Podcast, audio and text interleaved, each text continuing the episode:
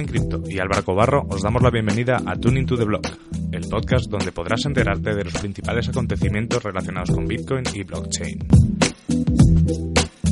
Cada viernes discutiremos las noticias más interesantes de la semana y compartiremos nuestras opiniones sobre los temas más controvertidos. Además, todas las semanas tendremos invitados especiales con los que podremos charlar, debatir y sobre todo aprender de los temas que levanten más interés al ecosistema cripto. ¿Qué tal? Bienvenidos a un nuevo capítulo de Bitcoin TV y bueno, y de, también un podcast de Tuning to Blogs si nos estás escuchando por iVoox. Yo soy Álvaro Cobarro y esta vez no lo tengo a mi lado, sino que lo tengo al otro lado de la pantalla. Juan, ¿qué tal? ¿Cómo estás? Todo bien, Álvaro. Estamos hoy al, frente, uno del otro. Efectivamente, estamos al frente y separados por unos kilómetros. Este vídeo está grabado, lo estáis viendo el viernes, estáis escuchando el podcast el viernes. Esto lo grabamos ayer jueves porque yo ahora mismo estoy de camino a un avión a, Italia y entonces pues no, hemos podido grabarlo juntos ni tampoco en, directo. Pero bueno, como ya sabéis, los viernes lo que tenemos son eh, las noticias de la semana que nos parecen interesantes y cosas que podemos comentar Juan y yo. De acuerdo, es como les dijimos desde un principio, a veces no va a ser tan fácil hacer los episodios, pero bueno, estamos ahí cumpliendo, así haya inconvenientes y viajes y cosas, que no es que sean malos, que al revés, por todo lo contrario, son muy buenos para nosotros, pero bueno, ahí cumpliendo con ustedes, hoy para ustedes viernes, vamos con las noticias más interesantes de la semana. Eso es. Pues vamos a aprovechar que aquí podemos compartir directamente la noticia y así la podemos podemos comentarla directamente. La primera noticia de la semana, ¿vale? Estamos hablando de una noticia de Cointelegraph, que os lo titular, aunque ya lo estáis viendo, que es 2019 fue el año con más hackeos a exchanges de criptomonedas en la historia. Esta noticia no me parece tan sorprendente yo creo que lo interesante de esta noticia que estamos compartiendo hoy aquí es la, el mejor consejo que os podemos dar, tanto Juan como yo o cualquier persona que se dedique a la divulgación de este ecosistema, es que si no tenéis las claves no son vuestras criptomonedas, eso lo repetimos hasta la saciedad y los exchanges no son sitios seguros para dejar tus, tus activos. Sí, también es importante destacar que de que fue el, eh, año con mayor número de eh, hacks, no fue el año con mayor valor hackeado. En otras palabras, los exchanges están aprendiendo a manejar un poco mejor su, la custodia de las criptomonedas. Ellos eh, son los custodios de las criptomonedas que la gente deja en los exchanges y pues hubo muchos hackeos, pero el valor que se pudieron hackear fue menor que el hackeado en 2019 o incluso veo la gráfica que en el 2014, que supongo que es el gran, hacke, el gran hackeo de, de. Gox.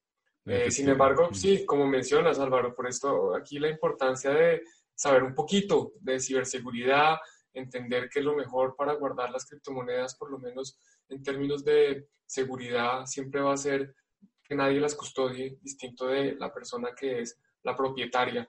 Y por eso está el tema de si no tienes tus llaves privadas, pues no tienes tus cripto. Claro. También deciros que se han hackeado muchísimos exchanges, también es que hay cada vez más casas de cambio. Eso es, también hace que la cifra, por lo mejor en 2020, sea mayor que la de 2019, aunque como bien has apuntado, eh, no, eh, de momento eh, se ha reducido mucho el valor de esos hackeos, ¿no? aprovechando que estamos mencionando la formación, ya sabes, Juan, que estamos en Bitcoin con, todo el lanzamiento del curso. Es parte también parte del curso, el tema de la, ciberseguridad, de, entender un poco cómo guardar todos tus activos. Así que si no queréis hacer con Bitcoin, no lo hagáis, pero formaos, por favor, eh, para que evitéis caer en estas cosas. Porque yo me imagino que los hackeos aquí en Exchange, eh, pues no sé si ahora aquí la noticia concluye o habla de, que se han hackeado directamente o que se han hecho ataques de phishing, que también es muy común, en el cual roban las, las privadas. Pero bueno, la cuestión es que hay que tener siempre ojo, ojo avisor y, estar atentos de todo lo que de todo lo que rodea un poco el ecosistema. Atentos a las comunidades, a las redes y sobre todo guardando bien tus, tus criptomonedas. De acuerdo, hay que tener cuidado no solo en temas de hackeo, sino también, como mencionas, hay otras modalidades para robarle a la gente sus, criptomonedas, para separar a la gente de su dinero. Están los phishings, están todo tipo de distintos de scams, eh, cloud mining, eh, bot trading, bot arbitraging o como se diga, pues el, tema del arbitraje que incluso hoy me estaba preguntando alguien por Telegram, oye, pero sí hay plataformas que nos digan qué es, dónde es lo mejor para arbitrar. Eh, pues miren, si lo hacen ustedes con su propio dinero y ustedes controlan ambos, digamos, ambas puntas, ven que en un exchange está más barato que en el otro y pueden comprar y vender, pues obviamente comprar donde está barato y vender donde está caro. Eso es arbitraje, eso está bien, pero si les dicen que hay un robot que se encarga de ver eso y que tienen que depositarlo, ahí es donde empieza el tema nuevamente de gente que está separándolos de su dinero. Entonces tengan cuidado con eso. Eh, no, no, nada más por qué decir por mi parte aquí. Además, pues del curso, si quieren eh, aprender de blockchain, de Bitcoin, de las criptomonedas, está obviamente el curso de Bitcoin, bitcoin.com, ahí pueden ver toda la información. Y si quieren un descuento, recuerden utilizar el código de descuento JuanEncripto50 para que les salga la mitad de precio. Eso es. Decirte, ahora que he dicho el arbitraje, que curiosamente la semana pasada, cuando hicimos el meetup con, con Antonio, eh, sobre, el profesor del curso y que hacía ciberseguridad, eh, estábamos eh, había un usuario que preguntaba todo el tiempo por una empresa que se llama Arvistar, que no quisimos darle, no quisimos darle bola porque no era de eso el, meetup, pero justamente, porque yo siempre he dicho que basta buscar en Google quién está detrás para que por lo menos a mí me dé mala espina por la persona que, está detrás, aunque según parece o según me dicen sus defensores, eh, no existe una condena que, diga que hace lo que dicen las primeras noticias que salen en Google. Yo digo que eso es como siempre, es como la gente que, defendía BitClub, como no, pero mientras, mientras pague, que de eso hay mucha, ¿no?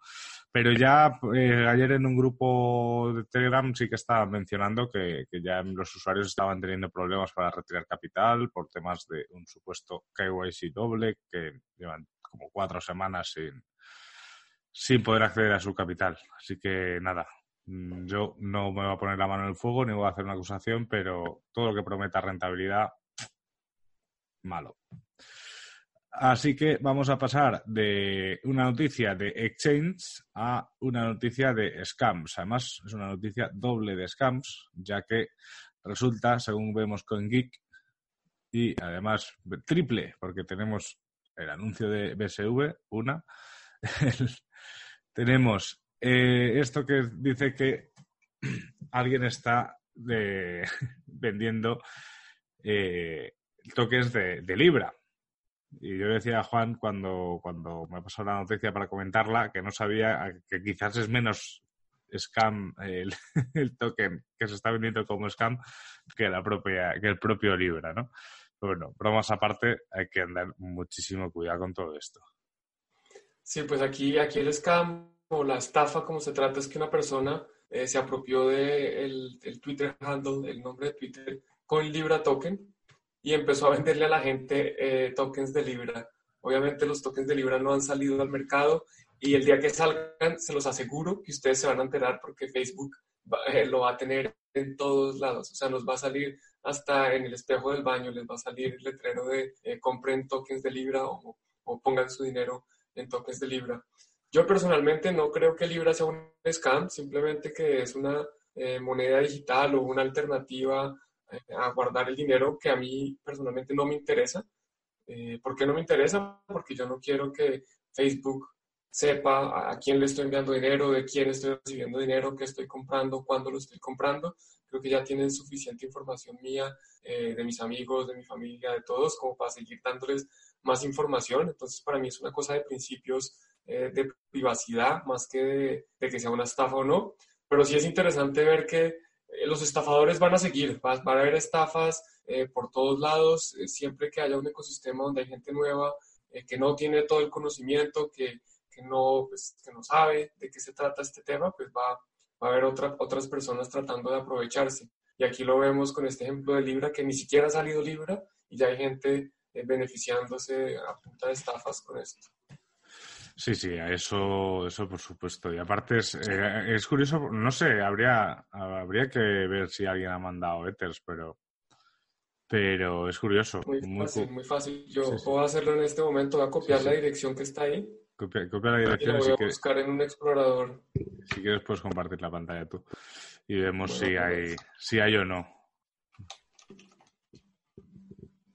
Mientras lo buscas, estaba diciendo que también mm, la información que se ha dado de Libra, estamos hablando de, que iba a estar anclada ¿no? al, al dólar, iba a tener un valor estable. No sé si dijeron que fuese un dólar el valor estable, no, tampoco he seguido mucho el proyecto como para saberlo, pero claro, estamos hablando de que con dos setas te dan 15.000 millones de, libras. Si hay gente enviando, enviando a esa dirección, desafortunadamente les voy a enviar, a ver cómo les comparto la, pantalla. Si quieres, puedes dar, si quieres dejo yo de compartir. Listo. Dejo yo de compartir y después tú compartir esa pantalla. Ten cuidado a ver si vas a tener abierto algo que no podamos ver. Sí, estoy viendo a ver cuál es la que puedo compartir. Eh, ¿Será esta? Parece que es esta. A ver. Eso es. ¿Sí es? Sí. Están viendo aquí esta. Pues aquí este muestra, hay, hay 53 transacciones. Eh, las últimas pues están, esto es, esto es Etherscan para los que no conocen. Y aquí tengo una, esto no me deja ver. Pero bueno, acá está etherscan.io. Ahí yo lo único que hago es poner la dirección del, del estafador y me salen las transacciones que tiene de lo que ha salido y lo que ha recibido. Entonces vemos que acá recibió 0.3, recibió 0, bueno, 0.1, va, sí ha recibido algo de ITER este, este estafador, todo pues muy reciente, dos días, un día y estas últimas hoy mismo. Y, y, lo más seguro es que mande de verdad lo, eh, tokens. Después. Seguramente, seguramente mandará algún token que dice eh, sí, habrá, generado, habrá generado él un smart contract y, habrá generado un token que fuese Libra Token o yo qué sé. También decirte, por ejemplo, he visto que al principio sí que había operaciones a lo mejor de dos Ethers y no me extrañaría que esas fuesen del propio estafador para, para que la sí, para que la gente que o sea, para, para que la gente que se mete a hacer esto para ver si la gente está mandando vea movimiento en la cuenta. Si ve una cuenta que está virgen y es un proyecto tan grande como Libra, por lo menos a mí me parecería sospechoso ser el primero en, meter dinero. Mira, aquí está justo lo que mencionabas. Estoy viendo las transacciones de tokens ES20 y ha mandado, ha enviado, aquí están todos los, los Libra tokens que ha enviado.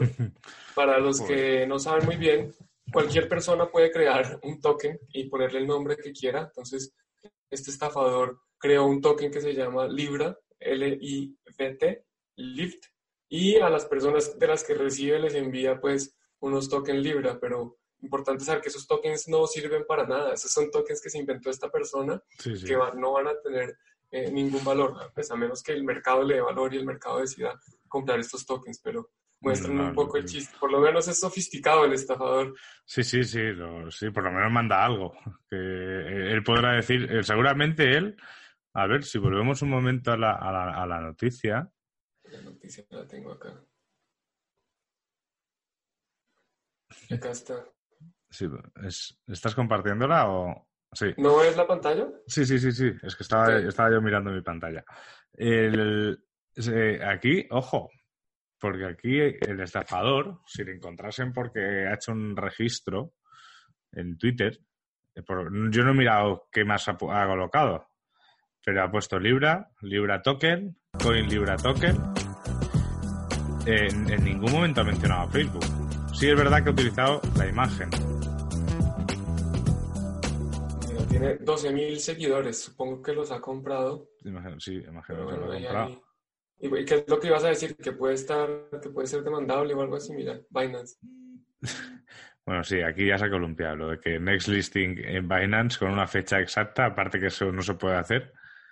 O sea, los exchanges no pueden, o sea, los exchanges prohíben a los proyectos anunciar un, un, listado, eh, sobre todo con una fecha concreta, ¿no? O sea, es el propio exchange el que tiene que anunciar ese listado, así que así que ahí sí que le pueden pillar. Pero lo que yo decía que como tampoco había hablado él de, Libra, como Facebook, simplemente había creado un token que fuese Libra Facebook, es como si yo ahora creo un token que yo que sea Bitcoin, Bitcoin, Bitcoin, Bitcoin, y la gente lo compra pensando que es Bitcoin eh, pues yo no estoy hombre, a ver, si yo lo vendo como si fuese Bitcoin, estoy engañando a la gente, pero que a lo mejor si, si yo lo pongo ahí, ¿sabes por dónde voy? O sea, obviamente está, está queriendo engañar, ¿no? Pero está viendo por dónde podía salir si le, si le pillaban.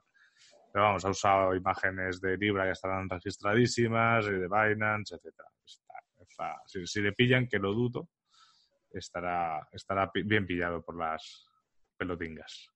Pues sí, pues hay varios proyectos que tratan de aprovecharse del nombre de, Bitcoin y poner Bitcoin antes del proyecto para beneficiarse. Yo creo que en este programa hemos hablado suficiente de esos, entonces yo no quisiera gastarles más tiempo a esos, temas. Por ejemplo, aquí en la pantalla, los que están viendo, dice Bitcoin Turbo Coin. Eh, pues lo mismo, tratan de beneficiarse del nombre de Bitcoin para vender sus propias estafas. Así es. Quieres, voy a, voy a dejar de compartir pantalla para que vuelvas a hacerlo Ok, perfecto. Y seguimos con las siguientes noticias. Ok, pero vamos a, vamos a seguir. Aquí está la pantalla, ya me estáis viendo. Y vamos a ver una noticia que ha sido, yo creo que también la comidilla de toda la semana y era imposible no volver a hablar del tema. Eh, Andreu Calderaro de Cointelegraph titula Temiendo una revuelta, Bitcoin.com de Roger se retracta de la, de la propuesta del impuesto de Bitcoin Cash. Según un comunicado de hoy, 28 de enero, Bitcoin.com se distancia la propuesta del impuesto del 12,5% por minería Bitcoin Cash que se propuso junto con otros grandes consorcios mineros de Bitcoin Cash, debido a la respuesta negativa de la comunidad. Bueno, pues acá el, circo continúa, como, yo, como lo dijimos hace una semana. Esto es un circo, esto de las criptomonedas a veces parece que fuera, que fuera un chiste gigante en el que hacemos parte, eh, ahora ya, pues como dices, la noticia lo dice todo, se arrepintieron eh, porque no hay consenso. Entonces, pues aquí vemos nuevamente que un grupo de personas que prácticamente controlan o tienen una influencia significativa sobre el protocolo, pues deciden qué es lo que pasa y qué es lo que no pasa. Yo, a ver, cada uno es libre de hacer lo que quiera, ¿no? Entonces, pues que cada uno haga lo que quiera, que cada persona pues haga lo que quiera, simplemente hay que ver que hay unas cosas que son más descentralizadas que otras y hay unas cosas que sirven más que otras y cada uno verá qué le sirve a cada persona. Al final, eh, de hecho, este ha sido en Bitcovi, además de en la comunidad de Telegram de Bitcovi, eh, arroba Bitcovi. Eh, sí que es cierto que obviamente ha habido conversaciones de más cosas, pero yo creo que ha sido el debate continuo esta semana. Y yo al final sacaba un poco, o sea, mi opinión, que es más o menos la que di la semana pasada, porque no ha cambiado, es que si fuese una idea propuesta por una serie de grupos de mineros, pero no fuese impuesta al resto, simplemente que ellos hubiesen dicho, oye, que yo de mis beneficios, como gano una cantidad de dinero ingente, voy a destinar un 12,5% a financiar desarrolladores. Que luego eligen ellos o lo hacen a todos o tal, da igual, es su dinero, pueden hacerlo. Eso sería lícito y estaría muy bien. El que se haya querido imponer, ya vemos que la comunidad ha salido un poco en su contra. También es cierto que, que la comunidad de Bitcoin, de Bitcoin como tal, eh, también como que ha, instigado mucho a estas, a estas, esta supuesta revuelta. Se ha hecho para atrás. Eh, lo que no sabemos ahora es si van a echar para atrás la propuesta de eh, que, si que los mineros sí que estaría guay que, que donasen a los desarrolladores o que simplemente eh, echan para atrás absolutamente todo y buscarán más sistemas de, financiar los desarrollos en Bitcoin Cash.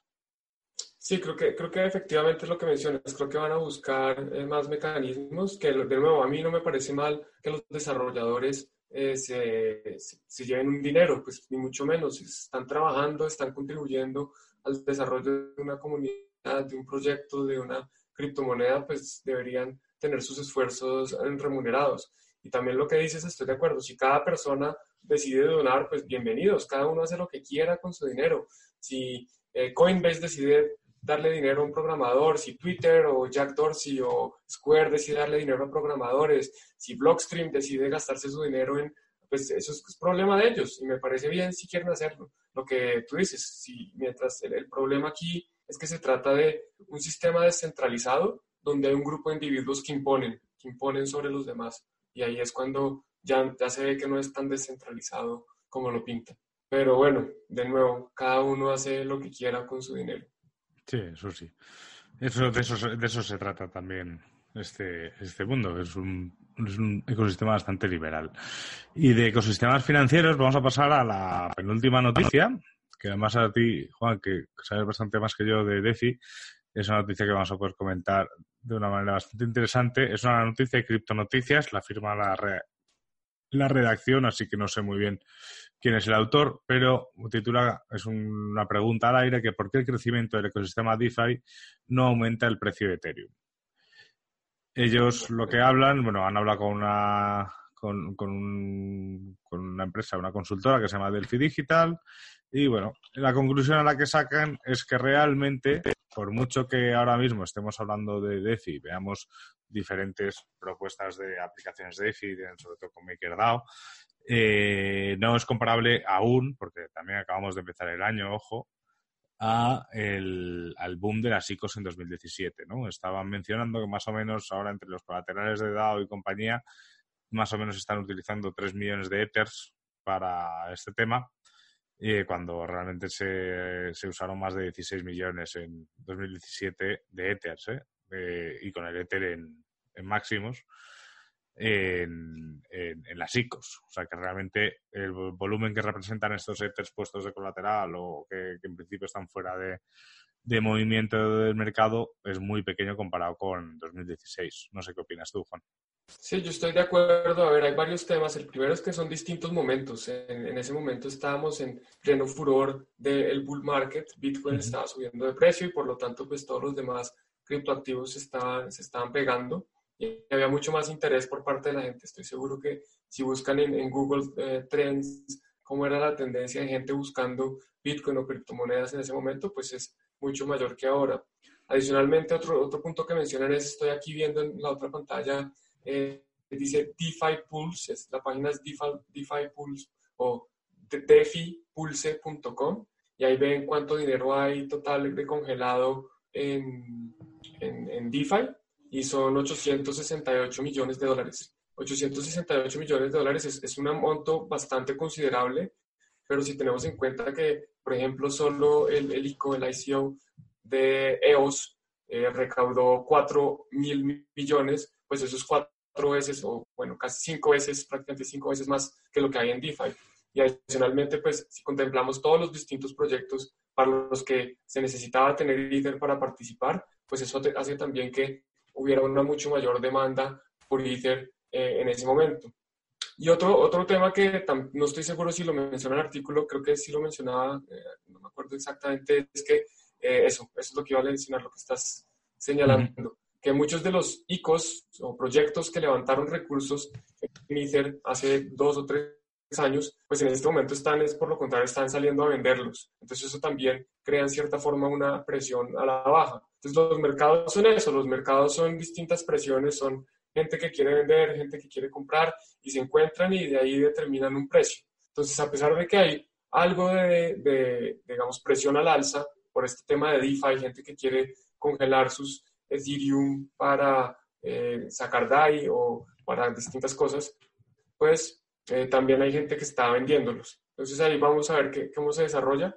A mí me gusta mucho el tema de DeFi, me interesa mucho, pero también creo que va a haber proyectos DeFi que se van a, que van a fracasar. Va a haber proyectos DeFi que van a tener errores en el código, que van a tener vulnerabilidades que la gente va a poder explotar y pues hay que tener cuidado, así como hay que tener cuidado con todo. Eh, por eso nunca inviertas más de lo que no estés dispuesto a perder. Eh, hay gente que dice, no, que Bitcoin es 100% seguro. Perdón, Bitcoin no es 100% seguro. Bitcoin ha tenido bugs. ¿Qué pasa? Que han reaccionado rápido, eh, se han solucionado, eh, pero ha habido vulnerabilidades. Y además, no es solo, no es solo del código, es de que qué tal la gente de un momento a otro diga, no, ya Bitcoin no me sirve, todos salen a vender, pues el precio de Bitcoin va a caer. Entonces aquí todos estamos, estamos todavía en una etapa muy temprana. Bitcoin yo considero que todavía es, es un experimento que, que, ojalá salga bien, porque a eso le estoy dedicando mi carrera, más que mi dinero es literalmente mi futuro. Entonces yo sí creo que va a salir bien, quiero que salga bien, pero es un experimento. Y prueba de eso también es que hoy en día el software de Bitcoin es la versión 0.18, o sea, 0.18, todavía no es ni siquiera 1. Eso significa Que, es, que, es, un experimento y pues DeFi también es un experimento que hay cosas interesantes que parece que está saliendo bien, que ojalá salga bien, pero que hay que tener cuidado cuando entremos aquí a cualquiera de estos proyectos.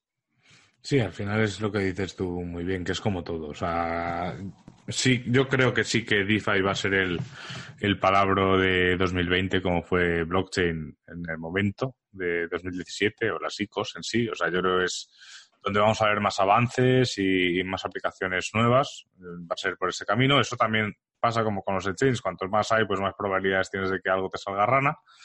Así que hay que ir bien con cuidado, estudiar bien quiénes son los desarrolladores, cómo cómo se está planteando y sobre todo entender exactamente cómo funcionan los proyectos para ver si no están eh, proponiendo auténticas tonterías eh, como había algún white paper que me ha llegado por ahí de, algún proyecto de, ICOs. ¿no? Pero, y esto sí que os lo dejo por si lo queréis dejar en los comentarios. Eh, claro, Ethereum fue la reina en 2017 en cuanto a proyectos o dApps desarrolladas en su blockchain. De hecho, prácticamente todas las ICOs eran tokens RC20 de, Ethereum. Pero eso, a, la larga, tiene mucho sentido lo que os ha comentado Juan y lo que yo he subrayado en la, en la, en la página de Criptonoticias, que es que los proyectos, claro, necesitan liquidez. Y están vendiendo esos Ethers que recaudaron en su momento. Y eso hace que el precio de Ether obviamente baje, porque hay un exceso de, oferta. Eso es ley de mercado. Pero, por ejemplo, Bitcoin no ha tenido ICOs. Supongo que también podías usar Bitcoin para, financiar las ICOs. Pero, pero claro, obviamente. Pero, pero en el fondo, Bitcoin no tiene a lo mejor esa, esa presión vendedora de proyectos que han recaudado muchísimo dinero en, Bitcoin y lo, y lo tienen que vender. Aparte que, bueno, también está mejor de precio y eso siempre da seguridad. Pero es curioso también, como una cosa, la mayor fortaleza de Ether parece ser que también está siendo su, su, bueno, la pala de su, de su tumba si es que al final no remonta, que esperemos que sí, pero, pero bueno, es curioso. La situación de Ether es, yo creo que es preocupante. ¿eh? Bueno, pues eso, el tiempo nos dirá. Hay que tener en cuenta que también muchos proyectos, sí, como dices, recaudaron dinero también en, en, Bitcoin. No fue solo Ether, incluso algunos aceptaban también Fiat, entonces también van a salir a, vender su Fiat. Exacto, por Bitcoin. Entonces, el mercado, nos va a decir qué pasa con los precios. Y vamos a pasar, si quieres, Juan, a la última noticia, que es una noticia que, nos, eh, que además ha salido hoy, 30, bueno, ayer, 30 de enero, justo cuando nos disponíamos a, publicar, el, a grabar este, este vídeo, que la, la, publica Andrea Leal en Criptonoticias. Y pagos con criptomonedas en Venezuela tendrán hasta un 25% más de impuestos. Excepto, excepto con Petro. Ahí está el truco, amigo Maduro. Es, es, una lástima, pero pues eso es lo que está pasando en ese país donde eh, coartan las, las, libertades. Desafortunadamente, eh, uno ya, yo no podría decir que es, que es libre en Venezuela porque están poniendo impuestos a, a, a, las, a las transacciones con criptomonedas, y no solo con criptomonedas, también con divisas extranjeras, con cualquier tipo de fiat que no sea el, el petro. Eh, aquí vamos a ver algo que es, eh, quiero ver cómo se desarrolla y cómo lo van a implementar, cómo van a asegurarse de cobrar ese impuesto. Porque que yo sepa, el gobierno no tiene eh, las billeteras de las direcciones de Bitcoin de los ciudadanos y si un ciudadano le pasa al otro un Bitcoin o 0.5 Bitcoins o, o, lo que sea, pues no sabemos quién va a poder llevar el registro de que esa transacción se hizo y cómo le van a cobrar el impuesto. Digamos que yo solo tengo un Bitcoin en mi, en mi billetera y ya lo envié, ya se envió y nadie sabe que lo envié y no sé el gobierno cómo pretende hacer seguimiento de, de eso. Eso, eso, ¿ves? Eso puede ser un, eso puede ser un muy buen experimento. Y por un lado, otros gobiernos, otros gobiernos pueden estar poniendo un ojo para, para ver cómo lo hace Venezuela para plantearlo en, en otros países porque sí es cierto que esto puede ser un, un juego del, gato y el ratón, ¿no? O sea, me ubicas esta, esta billetera, pues mezclo, me busco otra billetera, al final esto es software libre. Yo me imagino que para el gobierno es fácil detectar a los, a los mineros, porque detectarán un, alto consumo de, de luz y sería tan fácil como ir y confiscar los mineros y utilizar el gobierno de Venezuela esos propios mineros para minar ellos mismos Bitcoin, que eso es algo que se comenta que, estarían haciendo también. O sea que tiene bastante Bitcoin el, gobierno de Venezuela. Y, y, bueno, es lo que tú dices, es un intento más de poner barreras un poco a, la a las libertades personales eh, para, para, para la, libre, la libre circulación de divisas, que no dejarían de ser criptomonedas. Eh, Venezuela en este caso sí que ha sido muy contundente. Estamos hablando, este vídeo estamos grabando en España y el gobierno sigue diciendo que van a mirar Hacienda con eh, lupa de todas las transacciones con criptomonedas para obviamente buscar que se paguen los impuestos de todas estas operaciones en España. O sea que no estamos, o sea que muchas veces hablamos de Venezuela, pero, pero, pero en casa también tenemos lo nuestro. Y seguramente muchos países están intentando grabar todas estas, estas operaciones.